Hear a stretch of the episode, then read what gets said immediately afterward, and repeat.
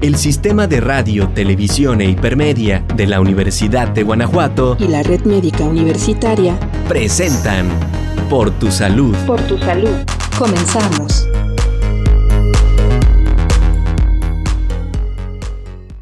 Hola a todos, ¿cómo están? Eh, bienvenidos nuevamente a un capítulo de Por tu Salud. El día de hoy estamos grabando eh, desde la Feria del Libro. Se conmemora la 64 eh, Feria Internacional del Libro y tenemos de invitada a una persona muy especial.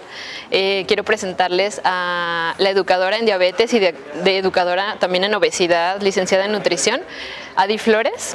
Hola Adi, ¿cómo estás? Gracias por invitarme a esta tan agradable experiencia con la Universidad de Guanajuato. No, gracias a ti.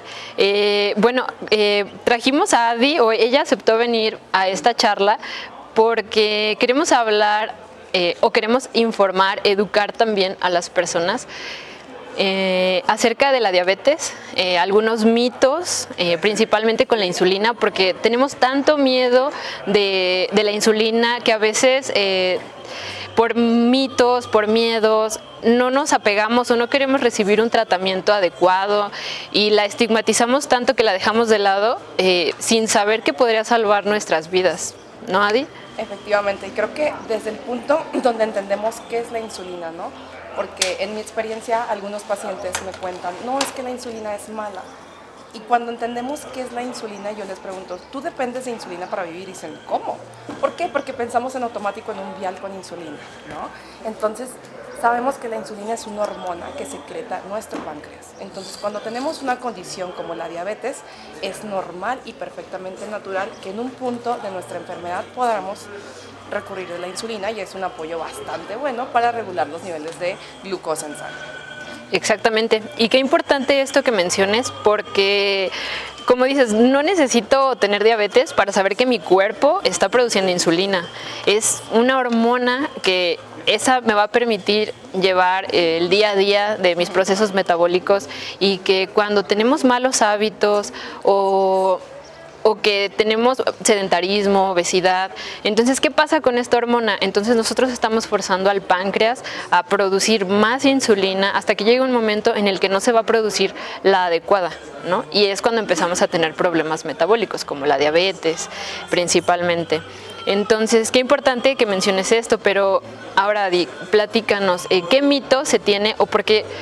A lo mejor nosotros en el área de, como personal de salud, podemos identificar muchos mitos, pero que no los comentamos y que solamente los resolvemos hasta que el paciente llega y nos pregunta de, oiga, es que no me quiero aplicar insulina porque me voy a quedar ciego, porque este, me voy a morir o por infinidad de, excusas, la verdad. Y nosotros solamente decimos, no, no va a pasar eso, pero ¿por qué? Entonces, tú, me gustaría que nos platiques algunos mitos acerca de la insulina para que las personas que nos están escuchando o nos están viendo no tengan miedo y se acerquen a su médico, a su nutriólogo, a nutrióloga, eh, a su personal de salud, que más confianza le tengan y hagan las preguntas correspondientes, porque no debemos de tener miedo.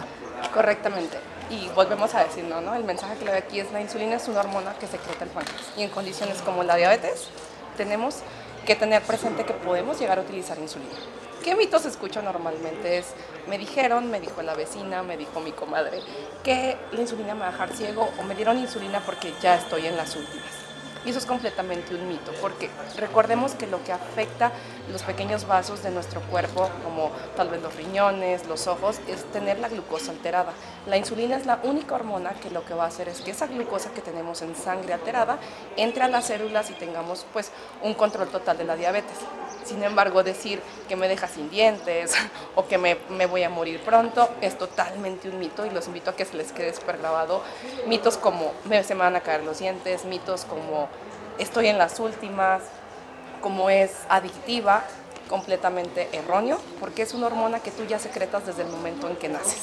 Y si lo vemos de esa forma, digamos que la medicina ha avanzado para tener una insulina de manera exógena, que es como la que, nos, la que actualmente se inyectan los pacientes con diabetes y que pues necesitan de esta hormona. Sabemos que hay otros tratamientos, sin embargo, es algo muy bueno tener este avance como lo es la insulina para, pues, es un tratamiento fabuloso, pues es lo que nos hace falta a las personas que viven con diabetes. ¿no? ¿Cuántas veces no vemos la aplicación de insulina o el uso de insulina como un castigo? ¿no? De decir, ok, no te controlaste, entonces el último, la última alternativa va a ser, entonces te voy a aplicar insulina, como si fuera un castigo, un castigo, cuando realmente no es nada, nada de eso. Ahora, otras cosas que han pasado. A veces, bueno, hay varios tipos de insulina que ahorita me gustaría que nos comentes los tipos de insulina y también explicar que no todos los pacientes necesitan la misma insulina ni la misma dosis, porque ha pasado que dicen, bueno, yo me aplico 10 unidades y con 10 unidades estoy súper bien y se la aplica a alguien que ni siquiera pesa lo mismo, no tiene la misma edad, no tiene las mismas características y después tiene problemas y empieza otro miedo, ¿no? De no, me sentí muy mal, este, tuve una hipoglucemia, me desmayé, entonces si esto que así como todos los medicamentos no es bueno auto, automedicarse, entonces como un paracetamol te puede hacer diferente tanto a ti como a mí, o sea, mucho más la insulina, ¿no? Que se debe de calcular por peso este, o la dosis. Entonces sí, me gustaría que nos platiques un poco de los tipos de insulina. Claro que sí. Bueno, efectivamente, como comenta la doctora Vianney, hay tipos de insulina y justo esta parte de qué insulina utilizas o qué tratamiento tienes, recuerden que el tratamiento es individual, ¿no? Tú como paciente con diabetes vas a tener un tratamiento diferente a otra persona que viva con diabetes. Entonces, la insulina podemos encontrar unas de acción rápida, que estas por lo general se van a usar para los tiempos de comida, que nos van a cubrir el pico postprandial, que significa después de las comidas, y van a ayudar a que tus niveles de glucosa vuelvan a la normalidad después de haber ingerido tus alimentos. También tenemos insulinas que son de acción basal. Estas de acción basal te cubren, digamos que las 24 horas del tiempo y es una insulina que está como normalmente tu páncreas estaría ante situaciones de la vida, porque como sabemos, un factor, por ejemplo, el estrés, afecta los niveles de glucosa y puede haber alteraciones. Sin embargo, este tipo de insulina basal, digamos que te ayudaría a tener como bajo control estas, digamos, acciones fuera de los alimentos, ¿no? Y bueno, hay más insulinas que están, digamos, en premezcla, unas que son, tienen insulina de acción rápida más insulina de acción basal juntas. Entonces, todo esto es directamente que lo veas con tu profesional de la salud y que juntos pues decidan cuál es el mejor tratamiento para ti. Y bueno, y saber también si eres candidato a la insulina porque sabemos que el tratamiento, si lo vuelvo a repetir, es individual en cada paciente.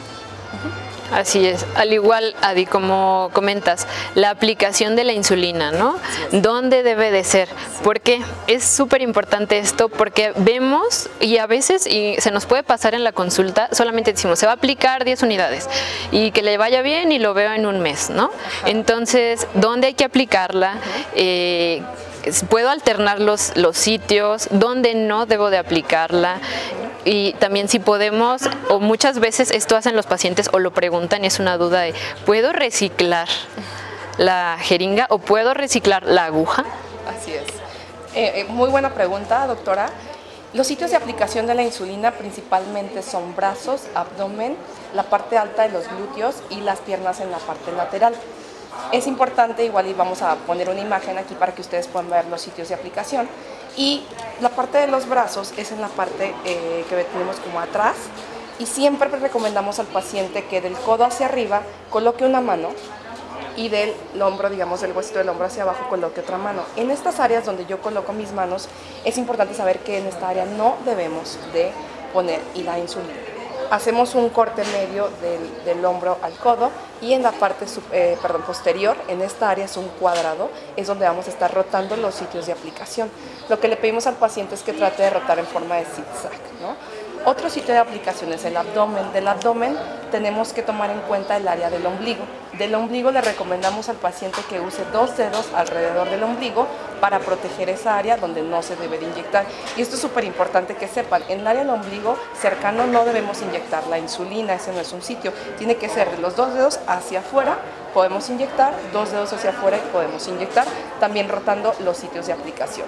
En la parte de los, los muslos es en la parte de afuera como lateral y es en esta área también tomando la misma referencia de los brazos y podemos también estar rotando. En la parte de atrás, por, por arriba de los glúteos, lo podemos hacer, sin embargo ahí sí tal vez necesitaríamos ayuda de algún familiar para que nos apoye con la inyección, ya que uno solo puede ser complicado hacerlo de esa forma cómo transportarla, cómo refrigerarla. Normalmente las insulinas que vienen en vial van a estar siempre refrigeradas y las que vienen en, tipo pluma, que son las más nuevas, ese tipo de insulinas podemos traerlas con nosotros siempre y cuando no se pasen de los 28 a 30 grados. Aquí solamente una recomendación, siempre que tengan su insulina, lean el instructivo.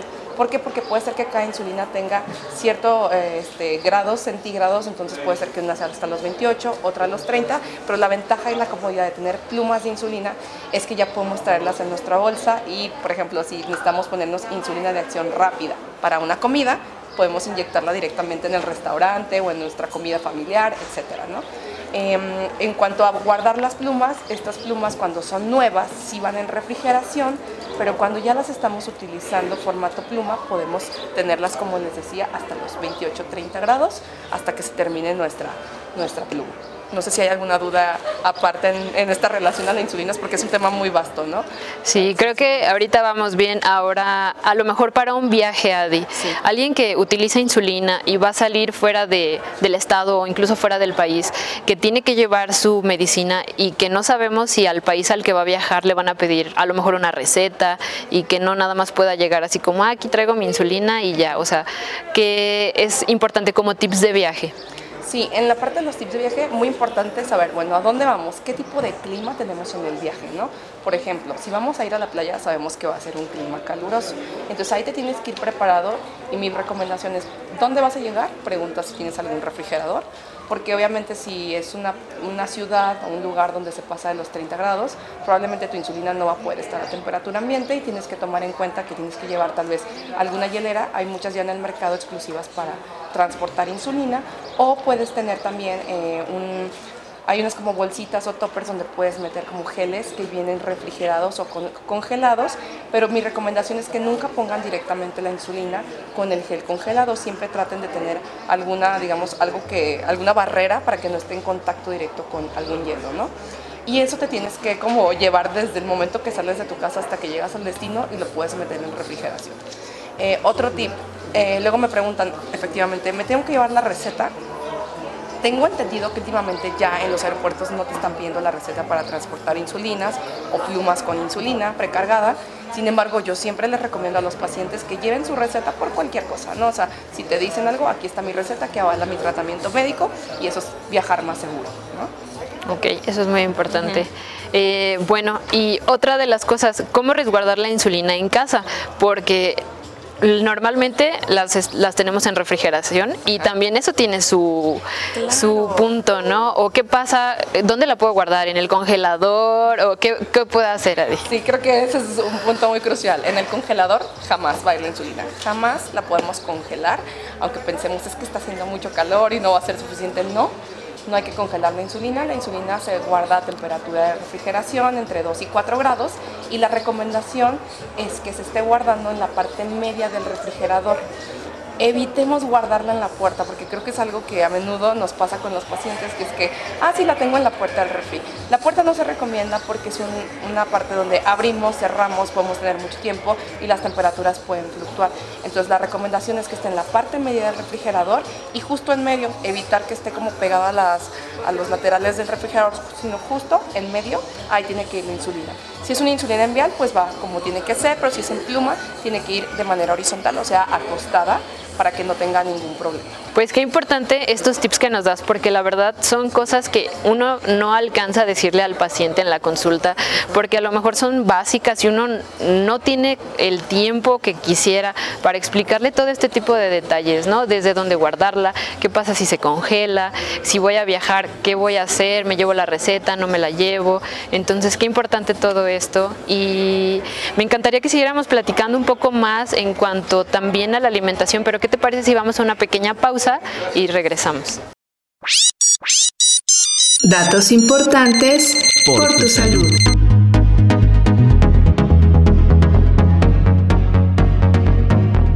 Autocuidado en la diabetes.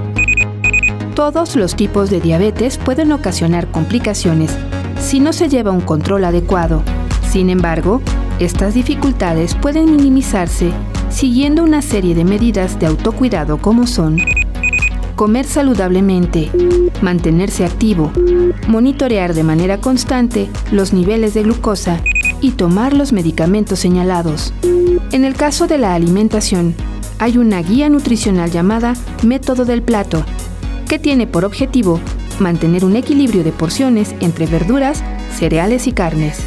Por otro lado, en la medicación, existen diversos mitos sobre la insulina que generan miedo en los pacientes, quienes pueden desconocer la función de esta hormona que baja el nivel de glucosa en la sangre y por consecuencia deciden no aplicársela en un tratamiento.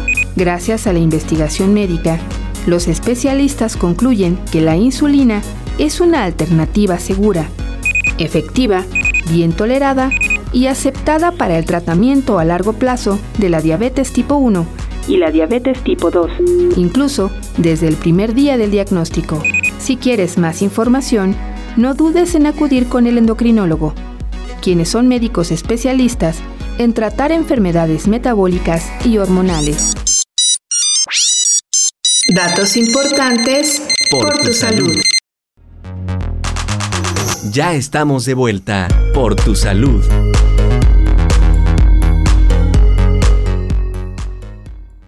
Bueno, pues ya estamos de regreso eh, aquí desde la Feria del Libro, la 64 y estamos en compañía de nuestra nutrióloga, educadora en diabetes y educadora en obesidad, Adi Flores, platicando primero de la insulina, los mitos de la insulina, eh, tips acerca de, cómo almacenarla y de cómo, de tips para viaje, pero queremos abordar otro tema que es súper importante y es el método del plato, eh, avalado por la eh, por la ADA, que es la em, Asociación Americana de Diabetes. Entonces, bueno, Adi, platícanos un poquito cómo es este método del plato. Claro que sí, creo que es la guía más sencilla que conocemos actualmente para los pacientes que viven con diabetes e incluso pacientes que viven sin diabetes. ¿Por qué? Esta guía lo que trata de hacer es planificar tu plato de comida de los tres tiempos, desayuno, comida y cena, para que tengas una como parte visual y puedas entender un poquito cómo comer, ¿no? Entonces aquí tengo el plato y si ustedes logran observar, es un plato que tiene que medir 22 centímetros de grosor. Ese es el primer tip que les doy para llevar a cabo este método. Este método tiene tres puntos importantes que es la mitad del plato tiene que contener verduras de cuáles verduras de las que más te gusten en diferentes maneras y diferentes tipos como de cocción, ¿no? Pueden ser frescas, pueden ser cocidas, pueden ser al vapor. Lo importante es que tengan la mitad de tu plato esta parte. Y las cuartas partes tenemos dos grupos de alimentos importantes que son los carnes y sus derivados, que aquí entrarían todo lo que viene siendo pescado, carne res, pollo, huevo, este, también entra la parte de los quesos, los embutidos y en la parte de los cereales, que es la parte que más nos gusta, entra esta parte del espagueti, del pan de caja, el pan como el bolillo, el virote, entra el maíz y sus derivados y también la avena, y aquí en este método lo que estamos metiendo también en la parte de los cereales por su contenido de azúcares son las leguminosas que conocemos como frijoles, habas, lentejas, garbanzos. Entonces la idea es comer de esta manera donde nuestro plato está incluyendo todos los grupos de alimentos de manera equilibrada y esto nos va a traer mejor control de nuestra glucosa. También tenemos la fruta y la leche y aquí la recomendación es que tengamos una moderación en su consumo. Si consumimos, por ejemplo, fruta en el desayuno, tal vez tratemos de comer la media porción de leche o de yogur. ¿Para qué? Para que sea todo en equilibrio. Y la verdad es, es una parte, como les decía, muy visual y para que el paciente entienda cómo debe de comer y con, esta, con esto incluyendo nuestro día a día, estamos comiendo como tenemos que comer de acuerdo a la Asociación Americana de Diabetes y esto es control de glucosa. Oye, Adi, pues qué interesante esto que menciones, porque normalmente eh, planeamos nuestro plato con la mitad de la parte de los cereales, o metemos aquí los cereales y aparte tenemos los agregados, ¿no? El pan, la tortilla y todo, o las cosas capeadas o fritas, que también tienen otro, otra carga calórica importante. Pero otra cosa que quiero preguntarte es, eh, normalmente se recomiendan las 2.000 calorías al día, pero eh, eso es en un em, cuerpo estándar, ¿no? O sea, un promedio, pero no todas las personas o nuestra, nuestra población no coincide con todas esas eh, requerimientos. Entonces sí me gustaría que nos platiques un poquito de la, dieta, aunque sea la misma, las porciones no van a ser iguales. Exactamente. Creo que desde el punto de vista en que uno como paciente se conozca cuál es su actividad física diaria y cómo es su trabajo, ¿no? Por ejemplo, te voy a poner un ejemplo, doctora. No es lo mismo una persona que trabaja en oficina todo el tiempo y que todo el tiempo está sentada frente a un escritorio y que solamente su actividad física es entrar al trabajo caminando y salir caminando y subirse al coche y ya no realiza ninguna actividad física. Entonces, una persona que tiene una, digamos que es un poco sedentaria, así le llamamos, pues obviamente las porciones o las calorías van a ser menores. En cambio, si tú eres un paciente que eres activo físicamente, que en tu trabajo completamente estás de un lado para otro y aparte haces una actividad física, por ejemplo, no sé, te vas a correr o haces un ejercicio ya determinado, vas al gimnasio, pues claro que tus requerimientos son mayores. Entonces, en esta parte me gustaría darles esta, como esta entrada, sin embargo, mi recomendación sería visita a un profesional de la salud para que te saque las calorías exactas y por individuo de acuerdo a sexo, edad, y tus actividades diarias es lo mejor que te puedo recomendar. Sin embargo, este método se puede como agregar y ver la manera en que lo pongamos de esta manera. Y también aquí hay que ver, te digo, esa es la vida del paciente, ¿no? Porque aquí también podemos agregar algunos snacks y también hay que elegir, ¿no? Exacto. Hay que elegir qué tipo de snacks vamos a, a comer y también se vale tener una, le decimos nosotros un cheat meal, que es como una comida extra y tal vez no es tan saludable. Sin embargo, la recomendación siempre va a ser seguir esto para podernos dar esos antojos una vez a la semana y en una porción muy adecuada. Qué importante esto que menciones, porque como dices, a lo mejor este es un método amigable que puede utilizar toda la familia, pero qué mejor que si yo quiero saber cuál es eh, la porción exacta que debo de consumir, bueno, entonces acudo a mi personal de la salud. Pero me gustaría también que nos platiques ahorita un poquito de los snacks, porque por ejemplo, tenemos mucho problema con las personas que trabajan todo el día o que tienen horarios laborales muy prolongados donde no tienen que comer y lo que más fácil le hay al alcance son comidas rápidas, procesadas. Entonces, ¿qué puedo hacer o cómo las personas que nos están escuchando, qué podrían hacer o qué tips podrían tomar de, para poder elegir un snack y que no sea tan, tan malo, o sea, que sí sea saludable y que no nos estemos sobrepasando, eh, porque también es muy importante de los horarios, ¿no? Así es. Sí, claro, creo que los horarios es una parte importante, incluso si no vives con diabetes, el tener una rutina en tus alimentos también te puede prevenir de ciertas enfermedades como, la, como la misma diabetes. Entonces, los snacks, claramente ahorita vivimos corriendo, ¿no? Entonces, lo primero que nos podemos tapar tal vez en la esquina es una tiendita y ver qué es la opción más saludable. Mi recomendación es prepárate. O sea, si tú ya sabes que tu día a día es complicado, el fin de semana, el domingo, prepara tus comidas o haz como tu planeación de comidas y haz tus snacks podrás decir, bueno, pero es que ¿cómo lo hago? Simplemente agarra una hora de tu día, de tu domingo, y ten tus porciones tal vez de fruta. Cualquier tipo de fruta es muy importante. Puedes elegir de temporada una fruta. Este es un muy buen snack que te va a dar energía y aparte te va a nutrir, ¿no? Te va a dar vitaminas y minerales y fibra. Otro snack saludable puede ser alguna verdura. A veces eh, mis pacientes yo les pongo, por ejemplo, una fruta y una verdura juntas. Ejemplo, pepino es una verdura, pueden llevarse una porción de pepino más dos naranjas, ¿no? Entonces es un snack que pueden tener entre comidas. También puede ser, si se te antoja tal vez algo más saladito, puede ser, puede ser, no sé, apio con pepino y usar un poquito de limón y tajín. Puedes también usar crema de cacahuates en galletas marías, 3 a 5 galletas. hay muchas opciones, ¿no? y tal vez estoy enumerando algunas.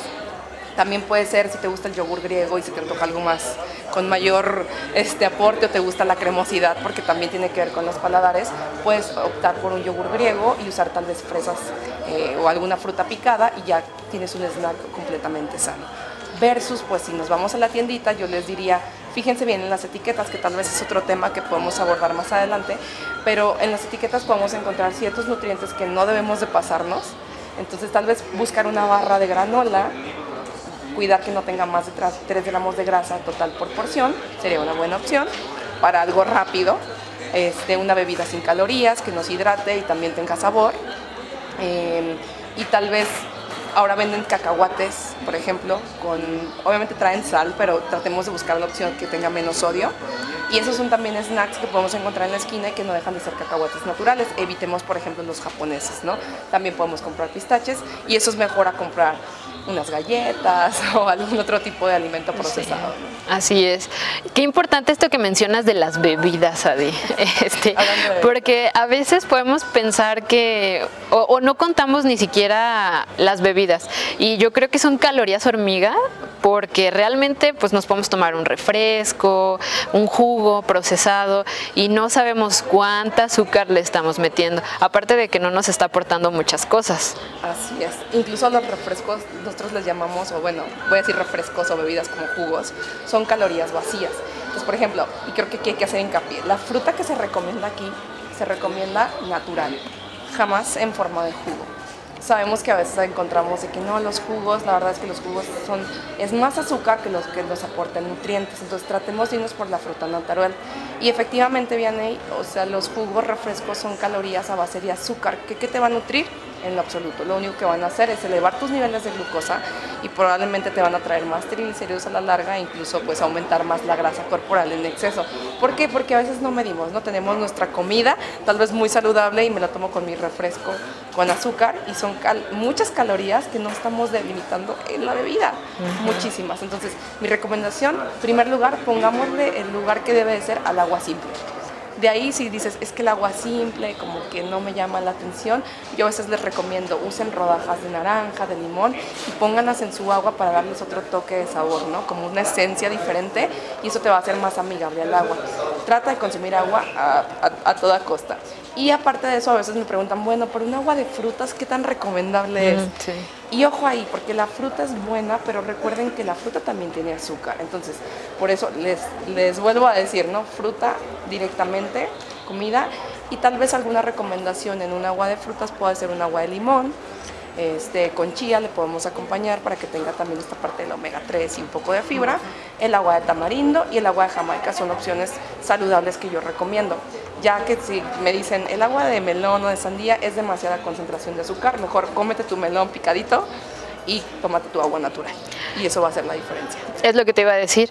Eh, hay que aprovechar los dientes. ¿no? Porque si no, eh, damos las bebidas o agua de mango, agua de fresa, y qué mejor que estimular al paladar con el alimento y muchas veces eh, lo colamos, lo molemos y no nos estamos consumiendo, no estamos consumiendo la parte de la fibra, ¿no? Entonces, qué importante que mejor decir, bueno, si tengo la opción de comer una fruta, mejor me hago a lo mejor un agua de limón y aparte me llevo mi fruta picada. Efectivamente. Aquí en esta manteleta que nos enseñas, eh, estás poniendo algo que es muy importante, que es la jarra del buen beber, y que bueno, ya nos comentaste algo de, de la recomendación de las bebidas, pero nos quieres comentar algo más, algo extra acerca de... Creo que esto está muy padre esa guía, la pueden buscar incluso en internet, en la página de Gobierno de México está la jarra del buen beber. La jarra del buen beber nos dice a, a modo muy concreto y muy bonito cómo debemos de consumir los, digamos, como las bebidas que existen actualmente. Entonces siempre vamos a ver que la parte más grande, que son de 6 a 8 vasos al día, es de agua natural. Es por eso que insistí tanto en el agua natural. Después de eso encontramos la leche, algunas aguas de sabor, jugos, y si ustedes pueden ver los niveles, ya de 0 a 2 vasos nos maneja las bebidas sin calorías. Entonces los invito a que la conozcan más y a que le den más peso al agua natural y que dejemos las bebidas con azúcar o las bebidas sin azúcar o light para muy pocas o en ocasiones muy, muy este, específicas, como por ejemplo alguna reunión, puedes tomarte tus bebidas sin calorías. Luego también me preguntan, oye, pero ¿qué es más, qué es peor, no?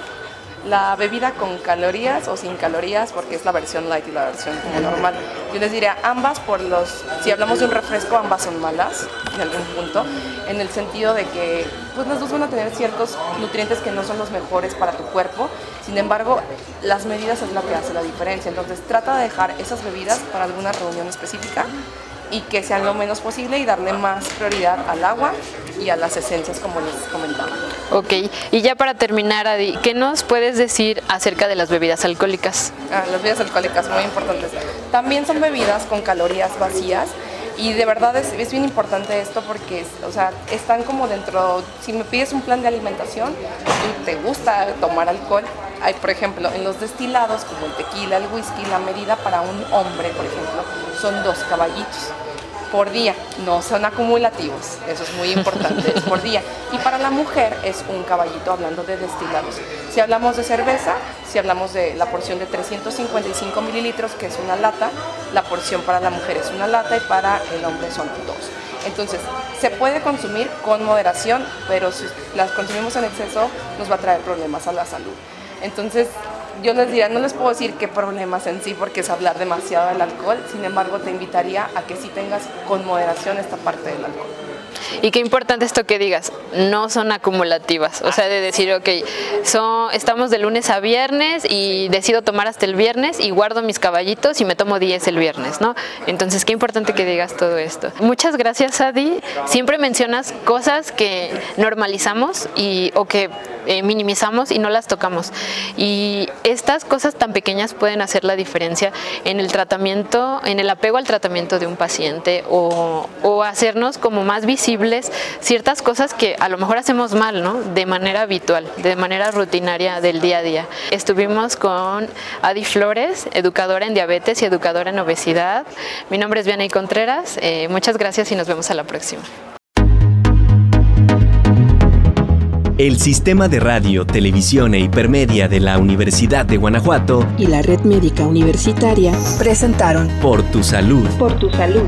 Gracias por sintonizarnos. Nos escuchamos en la siguiente emisión de Por tu Salud. Por tu Salud.